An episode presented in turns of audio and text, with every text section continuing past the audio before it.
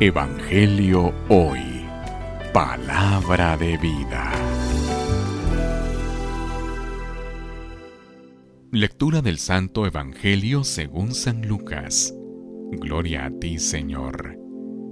En aquel tiempo Jesús dijo a sus discípulos, Con el dinero tan lleno de injusticias, gánense amigos que, cuando ustedes mueran, los reciban en el cielo. El que es fiel en las cosas pequeñas también es fiel en las grandes.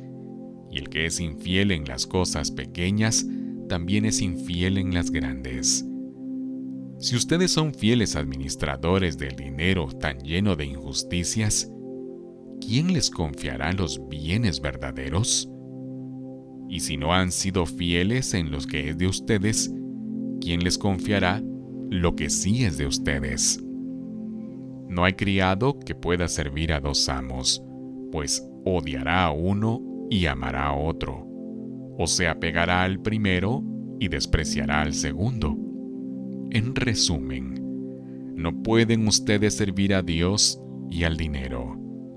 Al oír todas estas cosas, los fariseos, que son amantes del dinero, se burlaban de Jesús, pero él les dijo, Ustedes pretenden pasar por justos delante de los hombres, pero Dios conoce sus corazones, y lo que es muy estimable para los hombres es detestable para Dios.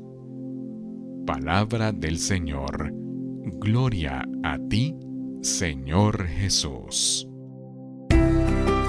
Evangelio hoy. Palabra de vida.